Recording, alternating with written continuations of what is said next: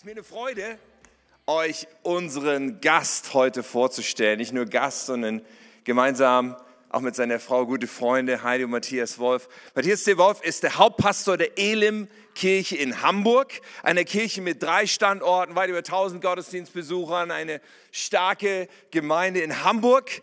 Und Matthias ist einer, den wir hier besonders gerne willkommen heißen, auch schon einige Male da hatten, weil seine Predigten immer extrem inspirierend sind, voller Tiefe, Weisheit. Er ist einer der brillantesten Köpfe, die wir haben in unserer Bewegung, würde ich mal sagen.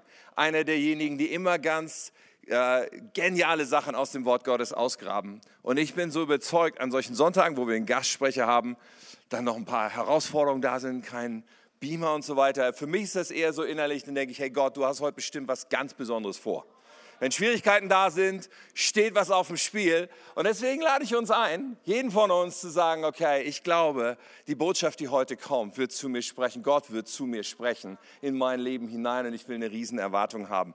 Pastor Matthias, wir freuen uns, dass du da bist. Wir heißen dich herzlich willkommen. Lass uns mal gemeinsam aufstehen und applaudieren für Matthias de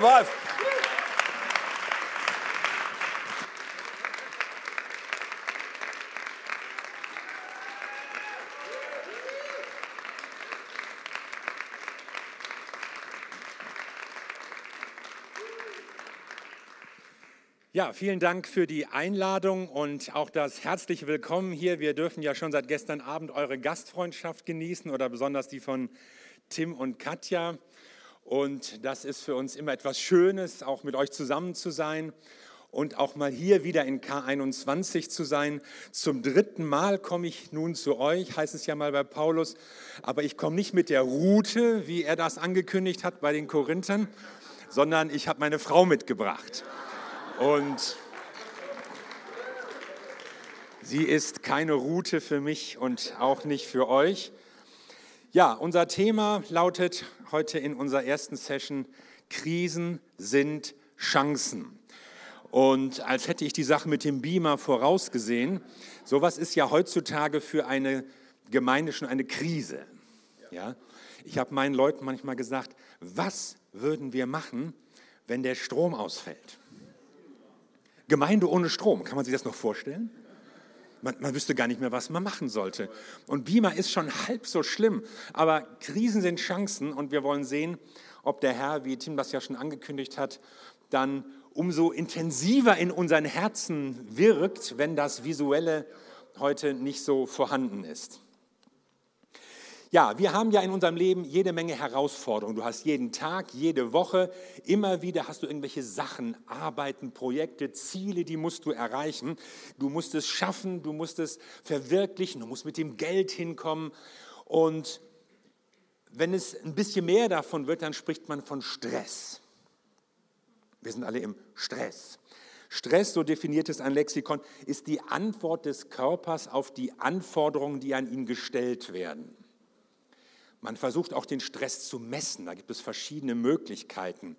Aber immer geht es darum, du musst was schaffen, alle wollen was, es ist zu viel, wie soll ich das packen? Und wenn es dir über die Kräfte geht, dann spricht man von einer Krise. Einer Krise und das ist so eine umfassende Erschütterung, die durch die gewohnten Stressbewältigungsmechanismen nicht mehr geregelt werden kann. Da geht das Normale nicht mehr. Und an solchen Krisen kann man wachsen und reifen, man kann aber auch zerbrechen. Es ist immer etwas, was die ganze Persönlichkeit mitnimmt und möge es nicht zum Zusammenbruch, sondern zur Stabilisierung führen. Herausforderungen, Stress, Krisen, wo stehst du? Was davon kennst du? In jeder Situation brauchst du jemanden, der dich hält. Und mir steht eine Begebenheit aus der Bibel vor Augen, aus der ich vier Dinge gelernt habe, nämlich zwei Dinge über das Leben und zwei Dinge über Jesus. Ein junger Schriftsteller namens Markus hat im ersten Jahrhundert ein sensationelles Buch geschrieben, das heute immer noch Weltbestseller ist und überall gelesen wird. Und in diesem Buch ist die Rede von einem Sturm. Und das war ein dramatischer Sturm. Dabei hatte der Abend ganz unschuldig angefangen. Markus, 5, Markus 4, Vers 35 steht, als es Abend wurde, sagte Jesus zu seinen Jüngern, wir wollen auf die andere Seite des Sees fahren. Aha. Wollten sie das auch? Jedenfalls widerspricht keiner. Niemand hat auch mit Blick auf den Himmel gesagt, oh, wir sollten vielleicht lieber warten oder das Wetter sieht nicht gut aus. Nein, sie hatten sich auf den Weg gemacht. Routine.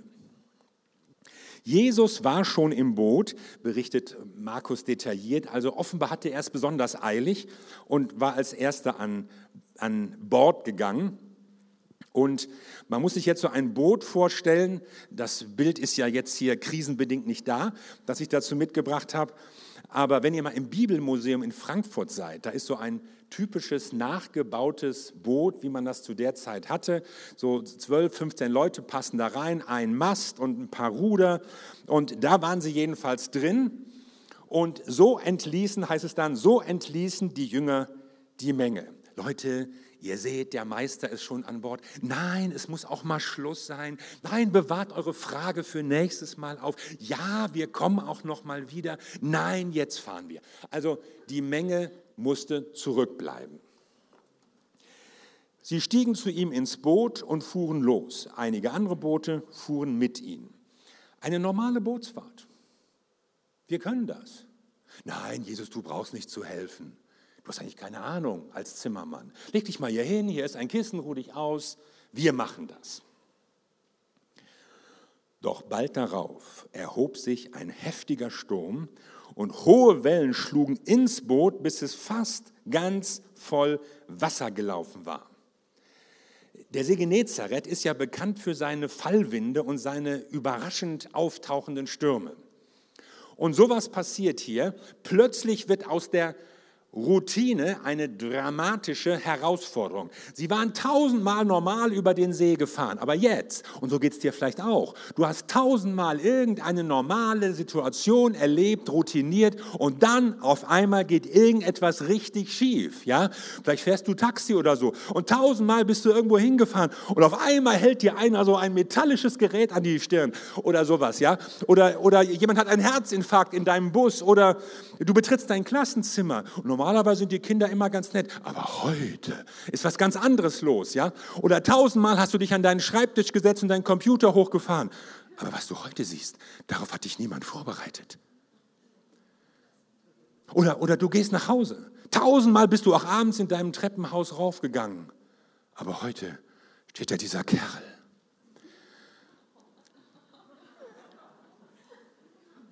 Es gibt Situationen, die werfen uns aus der Bahn. Es fängt unschuldig an, routiniert. Und dann ist es anders, neu, größer, schlimmer. Woran denkst du? Was hat dich mal so unerwartet überfallen? Und dann ist die Frage, was mache ich jetzt? Und die Jünger machen das Naheliegende. Segelreffen, schöpfen, rudern. Kommt Jungs, wir kriegen das hin. Sollen wir vielleicht Jesus aufwecken? Ach nein, lass. Der hat ja keine Ahnung. Wir sind ja nicht auf dem Bau, wir sind ja auf See. Ist ja auch nicht unser erster Sturm. Spricht ja auch ein bisschen für Sie, dass Sie nicht gleich in Panik verfallen sind, sondern erstmal sich Mühe gegeben haben, die Lage in den Griff zu kriegen. Währenddessen schlief Jesus hinten im Boot mit dem Kopf auf einem Kissen. Man beachte wieder dieses Detail. Markus ist es wichtig, dass Jesus auf einem Kissen liegt in einem Boot, das weitgehend voll Wasser lief. Warum das so detailliert? Vielleicht, um Jesus auch als einen ganz normalen Menschen zu zeigen. Der war auch mal müde. Der war auch mal fertig. Der wollte einfach mal Ruhe haben. Leute, lasst mich jetzt mal schlafen. Und, und er brauchte auch ein Kissen. Ja, der Sohn Gottes kann alles, der kann im Stehen schlafen. Nein, der, der, der musste sich hinlegen, der brauchte auch ein Kissen. Und das kenne ich auch. Manchmal will ich einfach Ruhe haben und keiner soll rumquatschen und mich anrufen. Man will einfach mal Ruhe haben. Aber der Sturm nahm zu und die Seemannskunst der Jünger war bald am Ende. Jungs, packen wir das? Die ersten Zweifel kamen auf. Das ist diesmal besonders schlimm. Ja, glaubst du nicht etwa? Und nein, und äh, man musste auf einmal mit dem Schlimmsten rechnen. Die Situation überstieg doch ihre Kräfte, ihre Übung, ihre Fähigkeiten. Und sowas kennst du vielleicht auch. Du dachtest, du könntest diese Situation handeln. Irgendwie kriegst du das schon hin. Hat doch bislang immer geklappt. Ist doch nicht so ungewöhnlich. Man hat ja seine Erfahrung, seinen Durchblick, seinen Verstand, wird schon klappen. Aber, aber, aber dir entgleitet die Situation und du hast sie nicht mehr unter Kontrolle. Du merkst, hier, hier entwischt mir was. Ich kriege das nicht hin. Es läuft einfach nicht. Und du hast sowas vielleicht gehört von anderen. Ja, meine Nachbarin. Ja, und in der Gemeinde. Und ein anderer Pastor. Aber auf einmal erwischt es dich. Was jetzt? Und das ist so die erste Wahrheit, die ich gelernt habe in dieser Geschichte. Es gibt kein Leben ohne Krisen. Wir haben nicht die Verheißung eines glatten, problemlosen, geschmeidigen Lebens, dass uns der Herr so ohne alle Schwierigkeiten barrierefrei ins neue Jerusalem rollen lässt. Das ist nicht so. Sondern es gibt Situationen, Herausforderungen, Krisen in unserem Leben, und, und manchmal schläft Jesus sogar, zumindest hat es den Eindruck. Ja, er schläft in aller Seelenruhe und ich kämpfe um mein Leben. Wo ist er denn? Was jetzt, wenn dir die Herausforderung über den Kopf steigt? In ihrer Verzweiflung weckten sie ihn schließlich und riefen, Lehrer, macht es dir denn gar nichts aus, dass wir umkommen? Sie stellen eine Frage, und zwar eine ruppige Frage. Und das ist schon die zweite Wahrheit. Es gibt kein Leben, auch kein Glaubensleben ohne Zweifel, ohne Fragen, ohne Rätsel. Kein Glaubensleben, wo du nicht auch manchmal an Gott zweifelst und einfach nicht verstehst, warum er dies macht und das nicht macht und das nicht so läuft, wie du es dir vorgestellt oder sogar gebetet hast. Was wären deine Worte gewesen, wenn du Jesus aufgeweckt hättest? Herr, hilf uns, tu was. Vielleicht hat er ja einen besseren Draht nach oben. Jesus, ruder mit. Wir können jede Hand gebrauchen. Jesus, schöpf mal. Hier ist der Eimer. Jesus, hier, dieses Seil, nimm mal, zieh mal. Ja, feste. Aber nichts davon. Nur ein Vorwurf. Interessiert es dich nicht? Ja, keine Spur von Glauben, Hoffen, von, von Erwartung, dass Jesus jetzt was tun könnte, eigentlich nur Frust, Ärger, Enttäuschung. Meine, wenn es uns schon dreckig geht, dann, dann wollen wir ja wenigstens, dass jemand Anteil nimmt. Dann wollen wir wenigstens bedauert werden, wenn es bei uns irgendwie schwierig ist. Ja? Aber nicht mehr das, der pennt. Interessiert sich nicht. Vielleicht bist du auch manchmal enttäuscht von Jesus weil er nicht so ist, nicht so handelt, wie du es dir denkst. Diese Jünger hier, sie deuten den Schlaf Jesu als Gleichgültigkeit. Gleichgültig. Vielleicht tut er auch nur so, als schliefe er. Ich meine, wer kann bei diesem, Turm, äh, bei diesem Sturm überhaupt noch schlafen? Der liegt da nur rum. Wir sind ihm egal. Interessiert es dich nicht? Und das hast du doch Gott auch schon mal gefragt, oder nicht? Gott, ich hänge hier im Mist drin. Und warum tust du nichts? Bei mir läuft dies, bei mir läuft das nicht. Wir leiden manchmal an der Gleichgültigkeit Gottes, so wie es uns scheint. Dass Gott nicht handelt, dass er nicht eingreift. Da gibt es Probleme, da gibt es Krisen in der Welt und in unserem Leben. In der Welt, ich meine, was, was tut sich da in Syrien oder in sonst wo? Wo bist du, Herr? Warum greifst du da überall nicht ein? Wenn, wenn du wirklich interessiert wärst an uns, wenn du uns wirklich lieben würdest, dann, dann würdest du. Aber er macht nichts. Kann er nicht? Oder will er nicht? Am Ende ist beides gleich schlimm. In uns lebt so die unausgesprochene Erwartung, dass uns, die wir Gott lieben und nachfolgen, eigentlich nichts Schlimmes passieren dürfte. Eigentlich müsste es uns gut gehen. Gott müsste schnell eingreifen. Wir sind doch Kinder Gottes. Wir beten sogar. Warum passieren böse Dinge guten Menschen? Und das fängt vielleicht bei Kleinigkeiten schon an in deinem Leben. Oh, du kannst dich manchmal über kleine Sachen aufregen, ja. Ein Platten am Auto oder ein Computer, wenn der sich mal wieder aufhängt, ja. Wie viele Stunden vergammeln wir vor Computern? Dann irgend so ein drehendes Rad und, und dann muss man wieder alles runterfahren und den Administrator anrufen. Oh, das sind, also 168 Stunden habe ich mal gelesen, verbringt der Deutsche vom Computer nur im Warten auf irgendwelche Dinger, die sich da aufbauen, weil irgendwas nicht läuft. Das ist nicht die normale Zeit, die wir nur gucken. Stunden. Was könnte ich in der Zeit machen? Was könnte ich, was könnte ich für den Herrn in der Zeit machen? Oder auch wenn, wenn dich irgendwas kostet, irgendwas geht kaputt und du musst dafür Geld ausgeben. Oh, das würde ich doch viel lieber in die Gemeinde geben. Ja, würdest du, aber hättest du es? Und, und wenn wir das schon bei Kleinigkeiten denken, wie viel mehr dann bei echten Desastern, Krankheit, Tod, Trennung, Familienkrise, finanzielle Katastrophen. Ich kann die Jünger in ihrem Frust verstehen. Warum tust du nichts, Herr?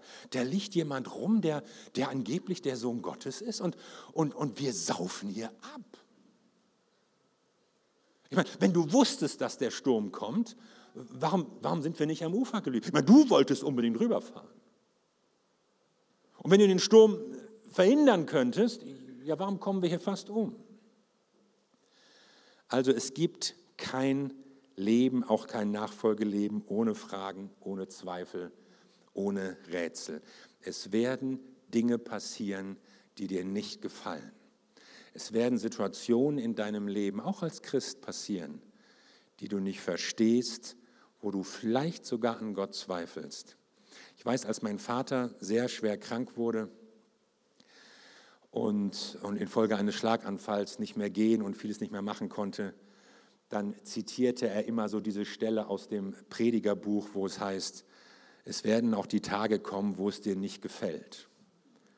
Und er sagte, das, das sind jetzt die Tage, die mir nicht gefallen. Aber er wusste sich trotzdem bei Gott und in Gottes Hand geborgen. Aber es waren nicht Tage, die ihm gefallen haben. Und Jesus, Jesus reagiert ganz anders, als wir reagiert hätten. Jesus geht nämlich gar nicht auf diesen Vorwurf ein. Er hätte sich auch aufregen können. Ey, was ist das für eine Unterstellung hier? Und wenn ihr mir so kommt, mache ich jetzt gar nichts. Sondern er, er, überhört das. Jesus überhört manchmal, was wir so sagen. Ja? Er überhört das manchmal und reagiert anders. Jesus erwachte, geht es dann weiter. Und hier zeigt sich mir ja auch noch mal etwas. Jesus war da, aber sie nahmen seine Hilfe nicht in Anspruch.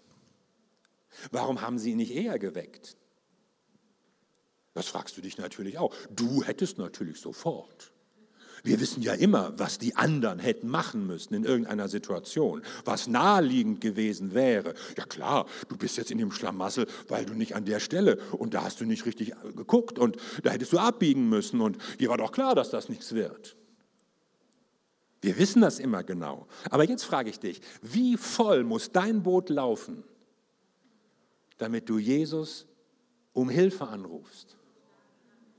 Wie dreckig muss es dir gehen, dass du dein Leben wirklich in die Hand Gottes gibst und es ihm ganz auslieferst und sagst, Jesus, ich will dir mit allem folgen. Wie verzweifelt musst du sein, damit du ihn wirklich hineinnimmst in deine Not, in deine Krise, auch in diese verborgenen Zimmer und Lebensbereiche, wo du ihn bislang eigentlich rausgehalten hast. Du wolltest ihn in deinem Leben haben, damit er dich irgendwie glücklicher macht, aber er soll dir nicht überall reinquatschen. Was muss noch passieren? Und manchmal kämpfen wir lieber selbst.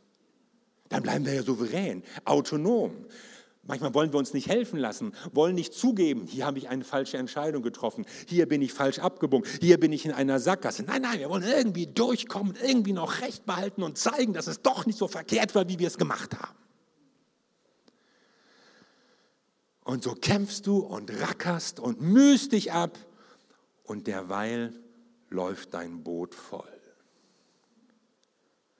Und kurz vor dem Absaufen, da wird Jesus geweckt. Ah, da ist ja noch einer hinten, Kissen und so. Hilft Jesus erst, wenn man ihn darum bittet? Ich meine, er hätte ja auch schon eher eingreifen können. Also Gott übersieht ja, was mit unserem Leben los ist, auch was nicht gut läuft. Aber offenbar möchte Gott gebeten werden. Ich weiß nicht warum immer, aber er findet es wichtig, dass wir uns an ihn wenden, dass wir ihn anrufen. Er verhindert nicht alles Unheil in unserem Leben, sondern wir müssen ihn anrufen. Ich finde die Frage schwer zu beantworten, warum das so ist. Ich meine, wenn du mit großer Not zu kämpfen hast, wenn du mit Krankheit, Krisen, Katastrophen und Pleiten, Pech und Pannen und so zu tun hast, dann ist es schwer, da eine leichte Antwort zu geben. Ja, hättest du mal so und ja, das ist der Grund und der Herr prüft dich und du wirst und so. Das ist keine leichte Antwort. Zumal Jesus greift ja noch nicht mal immer wunschgemäß ein, wenn wir gebetet haben. Es gibt ja auch Gebete, die wir sprechen, und es ist nicht so passiert. Man kann doch nicht mal sagen, ja, wenn du gebetet hättest, ja, hast du, habe ich. Aber um doch mal eine Antwort zu versuchen, vielleicht hat Gott andere Pläne als deine Pläne. Und vielleicht ist eine Krise eine Chance, um darin Dinge zu lernen. Vielleicht würdest du in einer schwierigen Situation mehr lernen, mehr reifen, als wenn alles glatt läuft. Ohne Not musst du dich ja nicht auf den Herrn verlassen, musst du ihn nicht anrufen aus tiefer Not und Verzweiflung. Es läuft ja alles. Und deshalb hält er vielleicht nicht alles Übel von dir fern, um dich in dieser Situation zu stärken. Und er will auch, dass du dir nichts einbildest. Was für ein toller Mitarbeiter, Ehemann, Angestellter, was auch immer du bist, wie du das hinkriegst und wie das läuft. Sondern du sollst nie vergessen, was ich bin und habe, das verdanke ich Jesus Christus. Und eines steht fest, Jesus ist immer bei dir, auch im Sturm. Jesus erwachte, bedrohte den Wind und befahl dem Wasser, schweig, sei still. Also er betet jetzt gar nicht zu Gott, Herr, greif doch ein und du Schöpfer aller Himmel, sondern er spricht direkt zu den Elementen und Wetterphänomenen. Sogleich legte sich der Wind und es herrschte tiefe Stille. Sogleich. Stille. Kein Tosen der Wellen, kein Brausen des Windes, kein Geschrei der Jünger, Stille. Ja, okay, bei Jesus hatten wir das nicht anders erwartet, dass der irgendwas hinkriegen könnte. Aber äh, dann sagt Jesus zu den Jüngern, warum seid ihr so ängstlich? Habt ihr immer noch keinen Glauben? Äh, ja, Jesus, also äh, dachtest du, meinst du, wir, wir könnten auch im Ernst es hört sich fast so an, als könnte Jesus den Jüngern sagen, hier, das hättet ihr auch machen können. Ich meine, es wird nicht ausdrücklich gesagt, dass die Jünger den Sturm hätten stillen können, aber vielleicht meint Jesus einfach mit Glauben dieses, dieses Vertrauen, dass er sie trotzdem, trotz des Sturms, auf jeden Fall sicher ans Ufer bringt. Ja, der Sturm ist da, der war ja auch nicht wegzudenken und nicht so einfach wegzubeten anscheinend für die Jünger, aber sie hätten ja immerhin glauben können, dass Jesus sie ans Ziel bringt.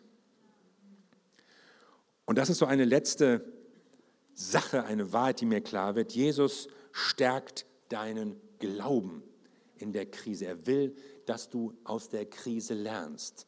Jesus stellt diese Frage und macht den Jüngern damit eigentlich deutlich, Leute, diese Panik ist nicht angebracht.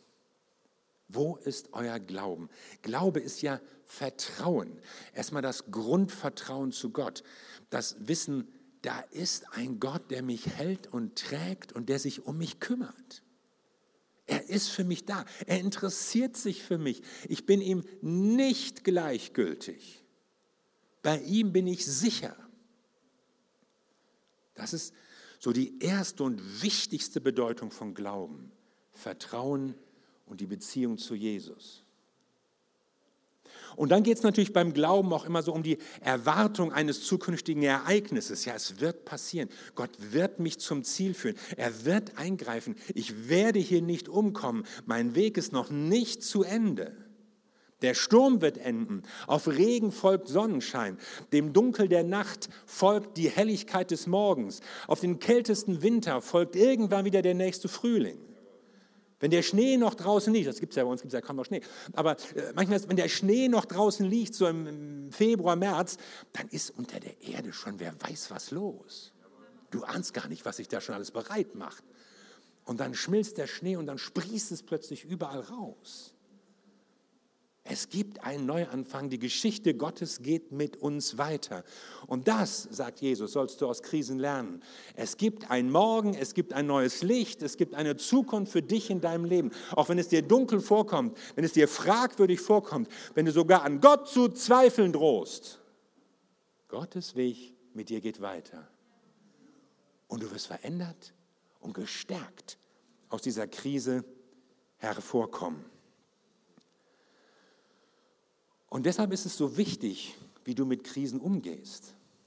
Geistliche Reife bedeutet nämlich nicht, Krisen zu meiden oder gar keine Krisen zu erleben. Das können wir überhaupt nicht kontrollieren.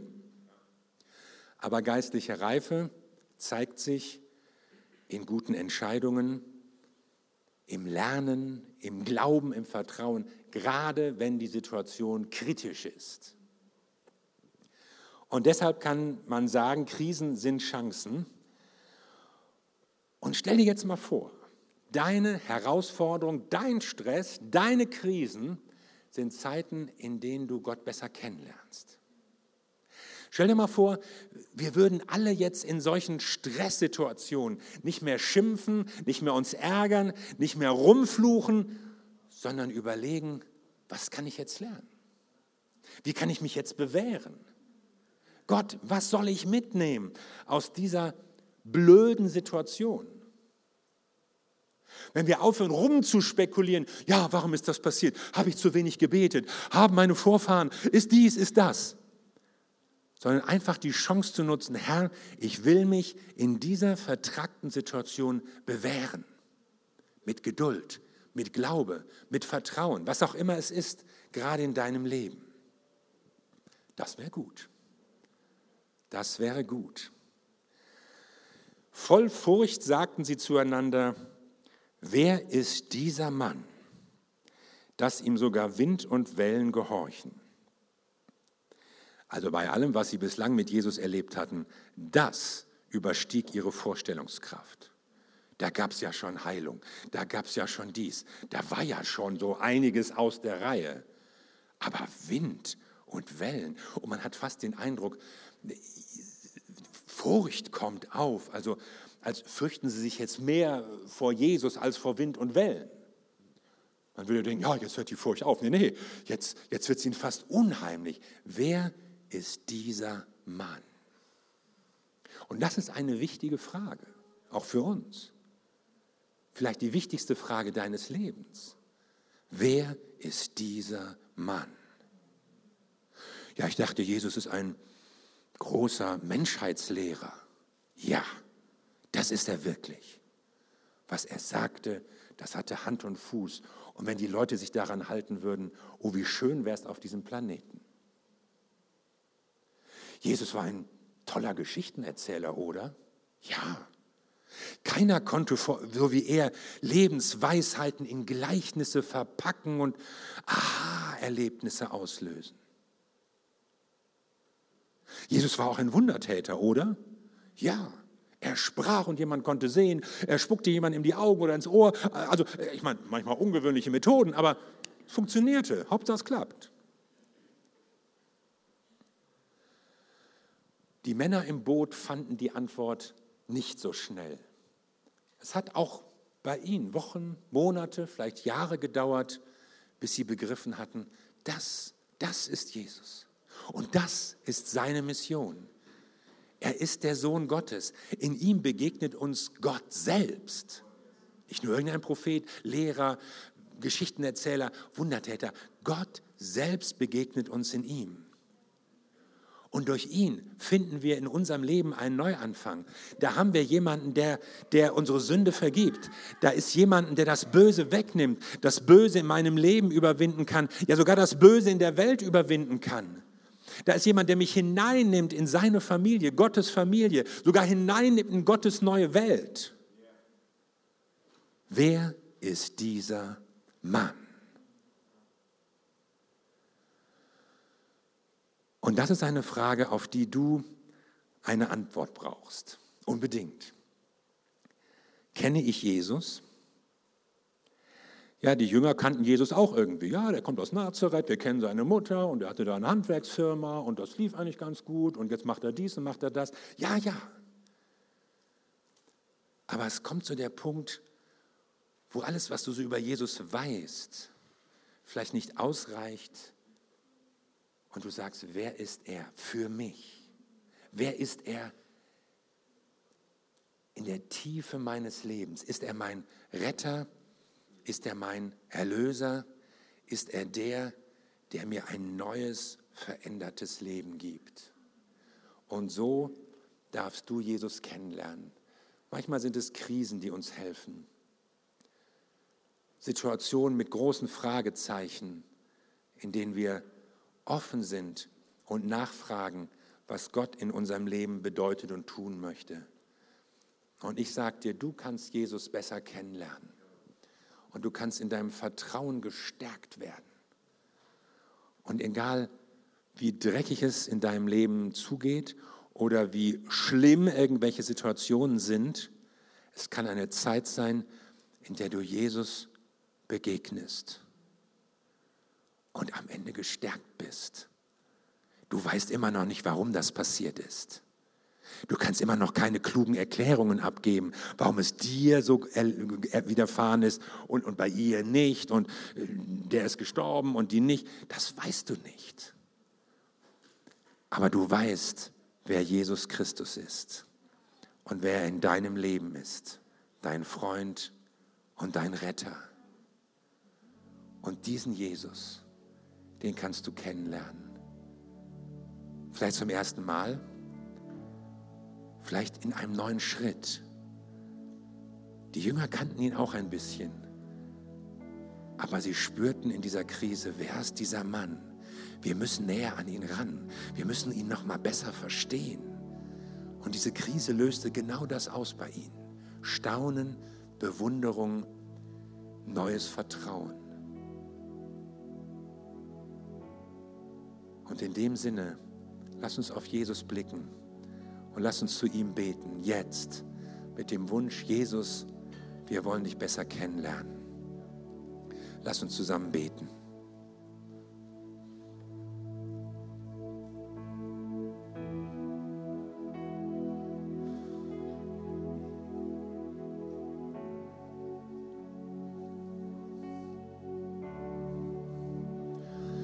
Wir danken dir, Jesus Christus, dass du dich aufgemacht hast zu uns. Du hast uns gesucht, du hast uns den Weg eröffnet zu Gott. Du bist die Tür zum Vater im Himmel. Rettung und Vergebung finden wir bei dir. Und ich möchte beten für Menschen, die in Lebenskrisen sind, die in fragwürdigen Situationen stecken, denen es nicht gut geht, denen die Probleme über den Kopf zu wachsen drohen. Ich möchte beten für sie, dass sie in dieser Situation dich erkennen und merken, wie du auch in dieser Lebenssituation bei ihnen bist und sie hältst und sie trägst und sie stärkst. Und in dem Sinne kommen wir zu dir und wenden uns dir zu, damit wir dir begegnen können, damit du eingreifen kannst in diesen Lebenssituationen.